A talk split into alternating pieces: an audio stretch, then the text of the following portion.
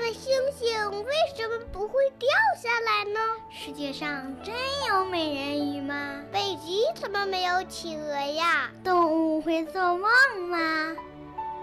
不要着急，不要着急，让我一个一个回答你。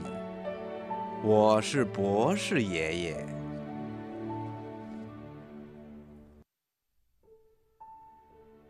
人的嘴唇为什么和皮肤不是一样的颜色？嘴唇为什么会发红呢？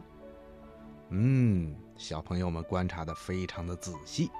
当我们照镜子的时候，首先看到的是我们的脸，脸就是我们的面部，是人体最重要的部分。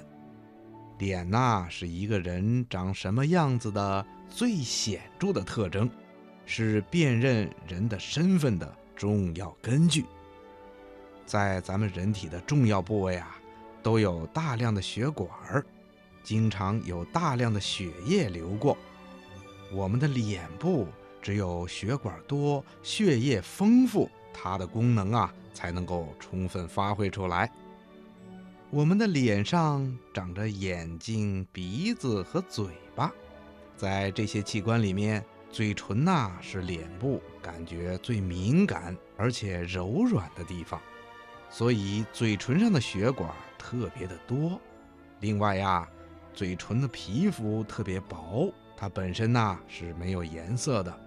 那么，嘴唇为什么是红色的呢？哼哼，告诉你吧。